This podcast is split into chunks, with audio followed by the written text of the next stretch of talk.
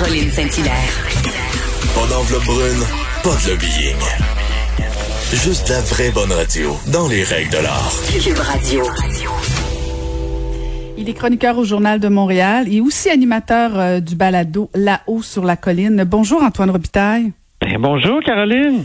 Très contente de te parler. Je te lisais ce matin, en fait, euh, et euh, ça m'a vraiment, mais vraiment donné le goût d'aller écouter ton balado euh, Santé, échec de toutes les réformes depuis 95, parce que, bon, toi, t'en as couvert des campagnes électorales. Moi, j'en ai fait quelques-unes, jamais à Québec, que Dieu m'en préserve. Mais il y a un sujet qui est assez répétitif. C'était bien sûr la question nationale, mais la question de la santé, et tu en parles dans ta, dans ta chronique ce matin, c'était de tous les enjeux électoraux et pourtant, il n'y a rien qui a changé.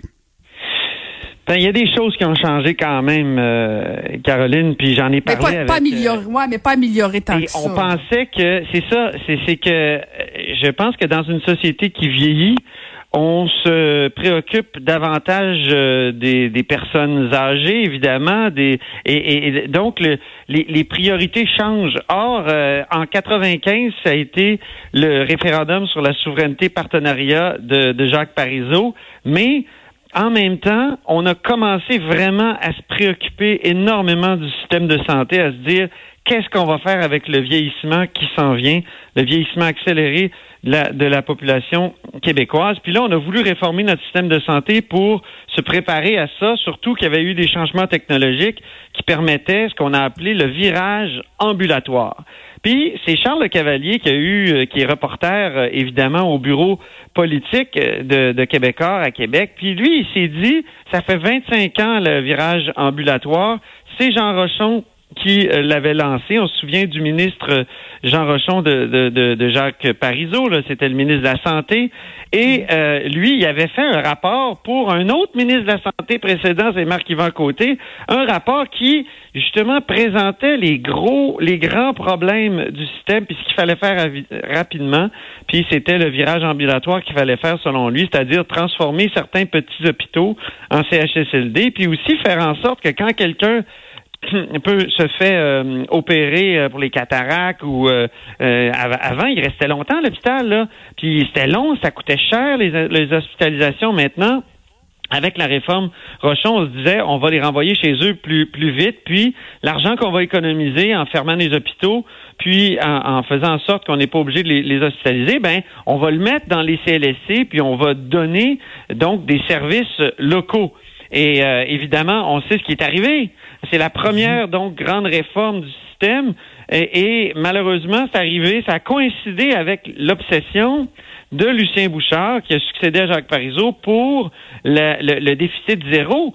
Et, il voulait faire le déficit zéro rapidement pour peut-être lancer un troisième, un processus de troisième référendum. Mais euh, évidemment, il a fallu comprimer les dépenses énormément, même faire diminuer les dépenses globales du système de santé. Donc, c'est là qu'on a coupé, c'est-à-dire dans le transfert des sommes vers les CLSC pour compléter le virage ambulatoire. Ça, c'est bien intéressant. Puis, Charles Le Cavalier du journal, donc lui, il s'est dit, on va continuer, on va aller voir combien de ministres depuis, il, y a, eu 25 ans de réformes, de rapports et tout ça, et, euh, combien de ministres, et là, c'est évidemment, c'est Pauline Marois, c'est François Legault qui a été ministre, et ensuite, évidemment, les ministres libéraux, euh, Couillard, Bolduc et euh, Barrette, évidemment, et, et, et, au bout du compte, mais là, on a fait un sondage, euh, on a demandé à Léger Marketing de poser la question, puis c'est 55% des Québécois qui sont convaincus que la situation s'est pas améliorée,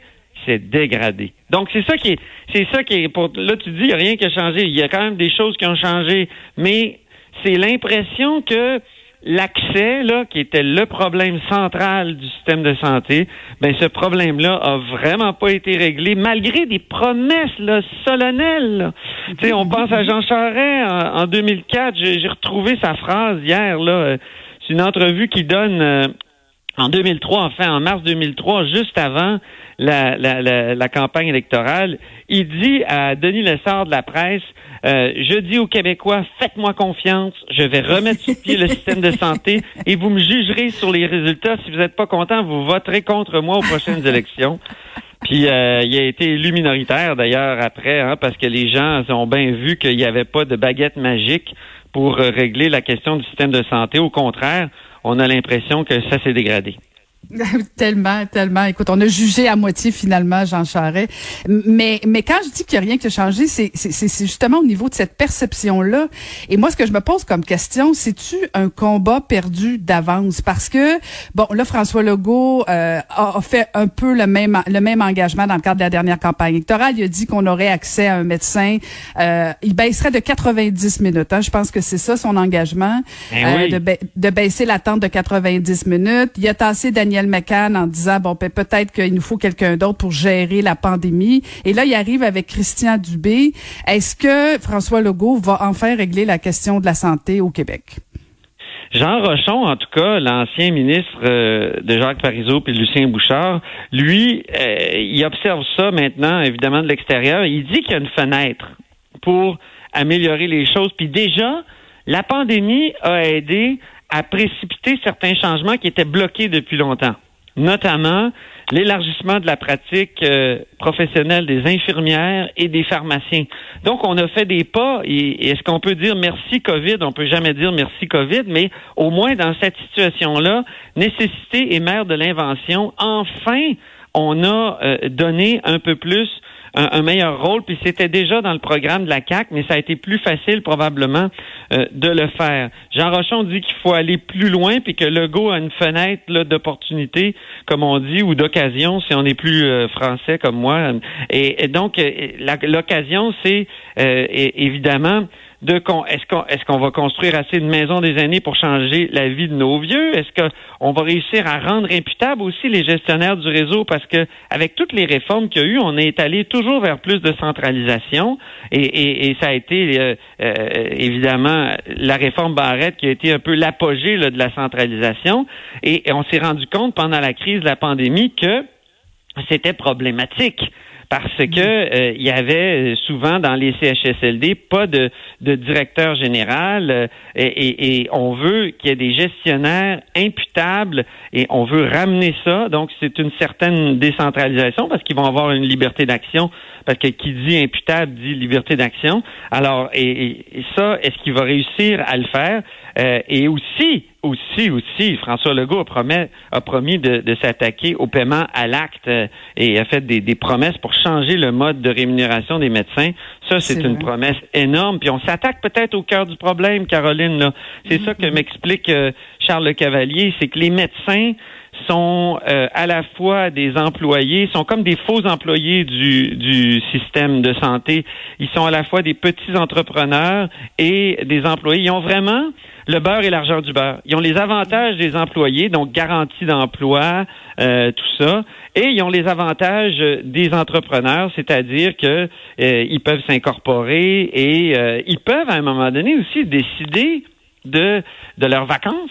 Tu sais, on me dit là que si deux obstétriciens dans un hôpital, mettons, s'il y en a juste deux, puis si les deux décident de partir en vacances en même temps, le DG de l'hôpital, il peut pas les, contredire, les contraindre. Il, faut qu'ils acceptent qu'il n'y a plus d'accouchement dans l'hôpital, c'est tout, pendant les, les, la vacance des, les vacances des, des, médecins. Donc, est-ce qu'il faut aller jusqu'à en faire des salariés? Ben là, il y a des experts comme Damien Contandrio-Poulos, par exemple, de, de, de l'Université de Victoria, ancien de l'Université de Montréal, qui prônent ça.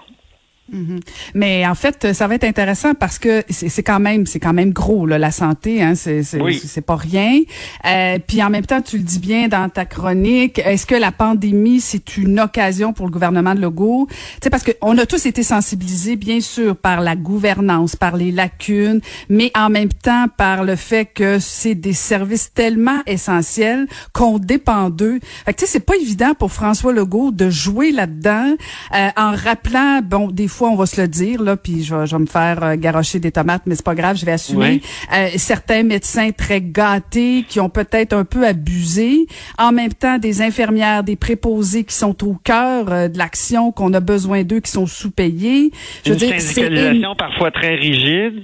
Exact. Et c'est énorme. Par où commencer? Et, moi, je pensais que l'arrivée de Christian Dubé, c'était un peu ça, disant, OK, peut-être que c'est lui qui peut, dans le fond, brasser cet arbre-là. Euh, mais je sais pas jusqu'à quel point. Oui, nous, je pense qu'on est ben réceptif, on veut du changement. Mais est-ce que dans le réseau de la santé, le changement est si souhaité que ça? Je suis pas certaine, Antoine. Oui. Ben, euh, premièrement, il faut dire qu'il y a déjà une promesse rompue en santé. Euh, François Legault avait dit on va aller chercher un milliard dans les poches des médecins spécialistes. Euh, ça s'est pas fait, hein. c'est Christian Dubé, comme président du Conseil du Trésor, qui a pas réussi à le faire. Euh, deuxièmement, fait qu'il est, il est récompensé en, en, étant nommé ministre de la Santé. C'est bon ça. Oui, c'est, c'est spécial.